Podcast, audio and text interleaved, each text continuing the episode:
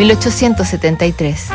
El mismo año en que nacen Caruso y Rachmaninoff, nace también el piloto brasileño Roberto Santos Dumont, pionero de la aviación, y muere el naturalista francés Claudio Gay, quien realizó los primeros estudios sobre flora, fauna, geología y geografía de Chile.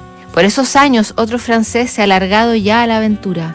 Aunque estudió Derecho y comenzó escribiendo para el teatro, serían sus relatos de viajes extraordinarios y su cabeza dos siglos adelantada la quería permanecer para siempre a Julio Verne en repisas y bibliotecas.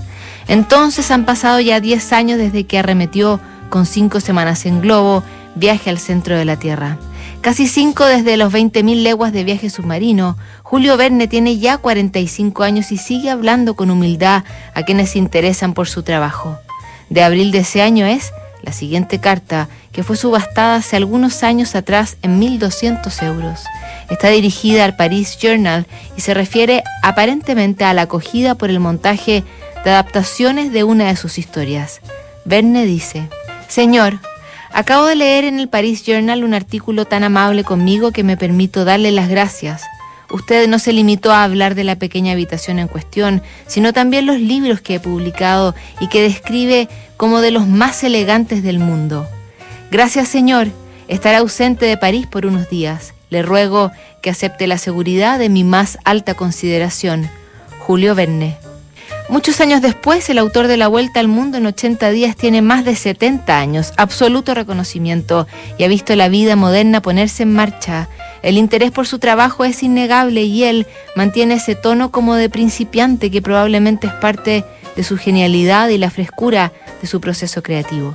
Al director del Teatro de la Puerta de Saint Martin, Pablo Cliffs, le dice en marzo de 1903, Estimado director, Madame Mogans y Sansón han venido para leer un trozo del gran espectáculo tomado de El archipiélago en llamas.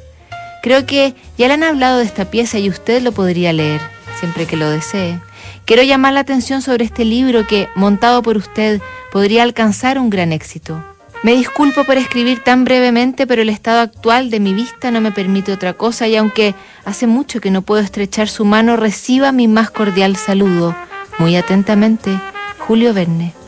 Dos años después de enviar esta carta que se subastó en más de 1.500 euros, en 1905 muere Julio Verne legándole a la humanidad las más increíbles aventuras y habiendo vaticinado la existencia de Internet, el viaje a la Luna, la conquista de los polos y también los gobiernos totalitarios.